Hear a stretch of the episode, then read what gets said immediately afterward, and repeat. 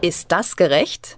Aktuelle Gerichtsurteile bei Detektor FM mit Rechtsanwalt Achim Dörfer. Wer in Deutschland kein Asyl bekommt, der muss wieder ausreisen. Und tut er das nicht freiwillig, greift der Staat ein. Kirchenasyl ist dann oft das letzte Mittel für Flüchtlingshelfer, wenn eine Abschiebung droht. Dabei kommen die Geflüchteten in die Obhut einer Kirchengemeinde oder eines Pfarrers. Und zwar mit dem Ziel, dass die Ausländerbehörden den konkreten Fall noch einmal prüfen. Bundesweit befinden sich derzeit mindestens 512 Menschen in Kirchenasyl, ein Großteil davon in Bayern. Hier jedoch bekommen Pfarrer und Priester nun immer öfter Post von der Staatsanwaltschaft. Der Vorwurf Beihilfe zum illegalen Aufenthalt eines Flüchtlings. Ist das gerecht? Das frage ich Rechtsanwalt Achim Dörfer. Hallo, Herr Dörfer. Hallo, guten Tag, Herr Leipzig. Kirchenasyl. Was ist denn das eigentlich rechtlich gesehen? Asyl kann ja eigentlich nur der Staat gewähren, oder? Richtig. Ähm, rechtlich gesehen ist das quasi ein Nichts ähm, weil ja letzten Endes als Folge der Säkularisierung, also der Trennung von Kirche und Staat, der Staat eben die alleinige Macht ausübt, das staatliche Gewaltmonopol hat und als einziger eben Zwang ausüben darf auf dem Gebiet der Bundesrepublik. Das heißt, der Staat ist dann ähm, ja, befugt, die Ausreise herbeizuführen und eben umgekehrt ist im Grundgesetz das Recht auf Asyl geregelt als staatliches Recht. Also diese Tradition, die noch aus frühchristlicher Zeit stammt, dass Kirchen Asyl gewähren, äh, ist jetzt eben quasi als moralische Pflicht, als politische Pflicht äh, vom Staat übernommen worden. Und damit sind die Kirchen historisch aus dem Asyl raus und können im Grunde nur noch in Form des zivilen Ungehorsams, ähm, letzten Endes in Form des individuellen Engagements dieses Kirchenasyl gewähren, das aber immer noch als Tradition durchaus auch anerkannt ist. So hat es äh, Gespräche gegeben zwischen Spitzenvertretern der Kirchen und dem Bundesamt für Migration und Flüchtlinge.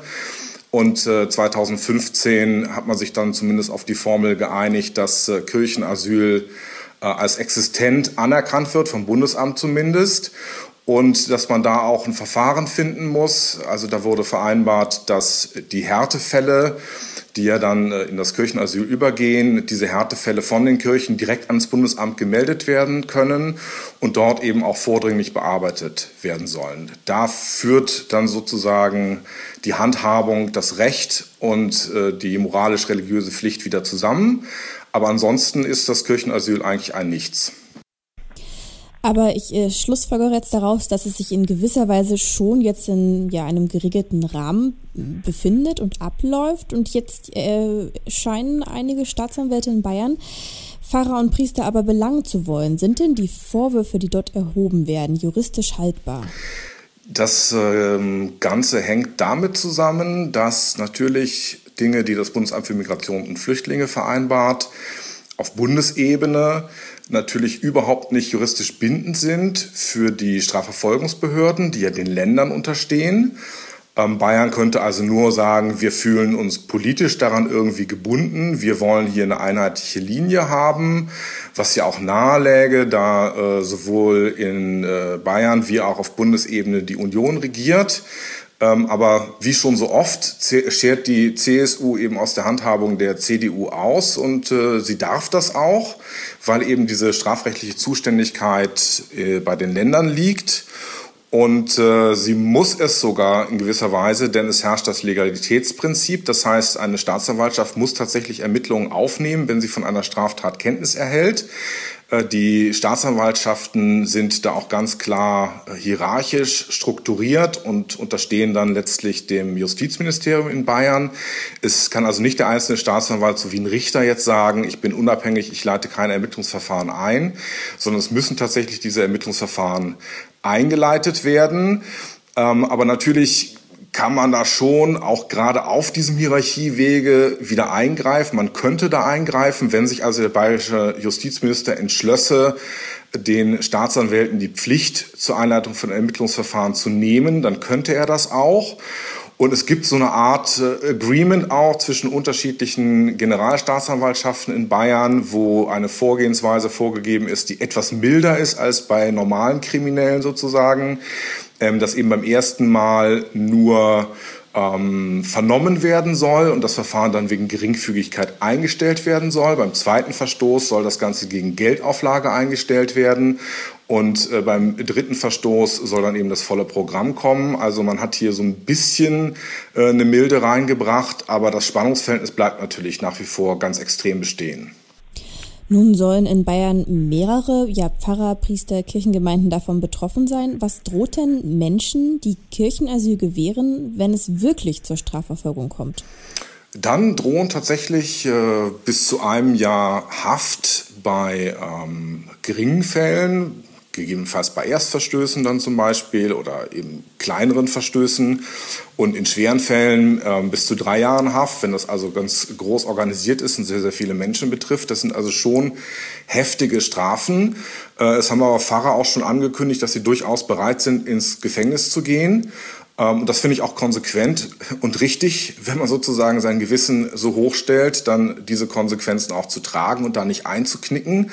Weil wenn man gleich einknickt, wenn es etwas unangenehm wird, wäre ja die Gewissensentscheidung auch im ersten Schritt nicht sehr wertvoll gewesen, sondern eben relativ billig äh, nur durch Worte erreicht. Und äh, ja, das Ganze hat eine religiöse Dimension. Ich finde aber durchaus auch die moralische Dimension interessant. Ähm, es ist ja auch in unser Grundgesetz eingegangen, die philosophische Tradition, die wir in Deutschland haben, insbesondere Artikel 1 mit der Menschenwürde, basiert ganz stark auf Kant. Und äh, Kant hat zum Thema gesagt, äh, in der Kritik der praktischen Vernunft, ich zitiere mal unseren guten Immanuel, Zwei Dinge erfüllen das Gemüt mit immer neuer und zunehmender Bewunderung und Ehrfurcht, je öfter und anhaltender sich das Nachdenken damit beschäftigt. Der bestirnte Himmel über mir und das moralische Gesetz in mir. Also für Kant ist eben diese moralische Entscheidung etwas ganz, ganz Hochstehendes, ähm, was durchaus parallel auch zur Rechtsordnung besteht. Und äh, insofern finde ich das hier einen sehr schönen Ausdruck ja, der Bedeutung auch des individuellen Gewissens ähm, auch wenn man dann eben juristisch aneckt. Sie haben auch gerade schon ähm, das äh, Grundgesetz angesprochen, deshalb würde ich hier mal einhaken. Bundesinnenminister Thomas de Maizière hat im, am Höhepunkt der Flüchtlingskrise das Kirchenasyl mal scharf kritisiert und er sagte damals, als für die Verfassung zuständiger Minister lehne er das Kirchenasyl prinzipiell und fundamental ab, sprich äh, Kirchenasyl widerspricht dem Grundgesetz. Können Sie dem zustimmen? Aus seiner Sicht kann ich dem zustimmen. Das ist dann eben seine Rolle. Und äh, wir haben es ja so oft auch äh, ja, bei der Entscheidungsfindung, da gibt es eben immer eine Dialektik, eine These, eine Antithese. Und äh, gute Lösungen werden oft gefunden dadurch, dass sich eben unterschiedliche Meinungen miteinander auseinandersetzen. Und äh, es ist also vollkommen legitim, dass der Bundesinnenminister seine Sicht der Dinge auch so vorträgt. Das ist seine Rolle. Wir wären ja erstaunt und enttäuscht, wenn äh, sich der Bundesinnenminister nicht mehr ganz streng an Recht und Gesetz halten würde, sondern auf einmal die Bibel hervorkramt und daraus irgendwelche Dinge ableitet. Das wollen wir ja nicht. Aber eben auf der anderen Seite ist es auch genauso legitim, wenn Kirchenleute, die natürlich dem staatlichen Gesetz unterstehen, aber eben auch die Funktion haben, kirchliche Werte, moralische Werte durchzusetzen und dafür zu kämpfen und sich einzusetzen, dann ist es auch legitim, dass die ihre nun wiederum relativ extreme und einseitige Sicht der Dinge auch vortragen und durchsetzen. Und ich finde es vor dem Hintergrund auch bedauerlich, dass man staatlicherseits da nochmal nachgelegt hat. Denn es gab ja einmal diesen Kompromiss mit dem BAMF und dann gab es so eine Art praktischen Kompromiss, dass äh, die Kirchen dann Leute, die bei ihnen im Kirchenasyl waren, als untergetaucht behandelt haben gegenüber den staatlichen Behörden. Und dann sieht das Recht vor, dass wenn sechs Monate verstrichen sind, ähm, eben das Asylverfahren dann doch in Deutschland stattzufinden hat. Und man hat diese sechs Monatsfrist jetzt auf 18 Monate erhöht. Ähm, was natürlich dann für das Kirchenasyl riesige praktische Probleme birgt, denn 18 Monate jemanden unterzubringen ist eben nun mal sehr viel heftiger als sechs Monate. Also hat der Staat nachgelegt. Jetzt müssen wir mal gucken, äh, wie die Kirchen dann nachlegen werden. Es gibt ja schon vereinzelte Protestaktionen wie Protestgeläut und äh, wir werden mal sehen, inwieweit die ihre Gemeindemitglieder auch äh, motivieren können, da vielleicht mit Eingaben gegenüber der Politik zu reagieren. Also die Auseinandersetzung wird heftiger und sie ist noch nicht entschieden. Protest seitens der Gemeinden ist eine Sache. Wie sieht es denn rechtlich aus? Wie können sich denn betroffene Gemeinden wehren? Im Grunde können die sich gar nicht wehren. Ähm, sie können natürlich anwaltliche Hilfe in Anspruch nehmen, nicht als Gemeinde, sondern eben zur Unterstützung ähm, dessen, dass die Menschen, die Kirchenasyl bekommen haben, möglichst schnell staatliches Asyl bekommen, denn dann ist das Problem ja gelöst. Es ist auch so, dass die Landeskirchen diese Kosten übernehmen.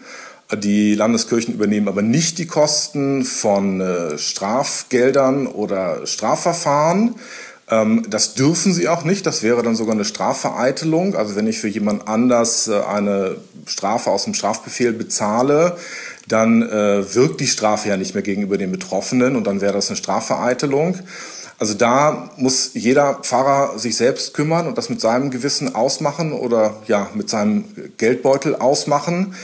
Ähm, tatsächlich können die Kirchen als solche dann eben nur die logistische Hilfe sozusagen bei der Bearbeitung der Asylfälle bieten. Pfarrer und Priester in Bayern werden strafrechtlich verfolgt, wenn sie Kirchenasyl gewähren. Ob das gerecht ist, das haben wir Rechtsanwalt Achim Dörfer gefragt. Vielen Dank. Ich danke Ihnen. Ist das gerecht? Aktuelle Gerichtsurteile bei Detektor FM mit Rechtsanwalt Achim Dörfer.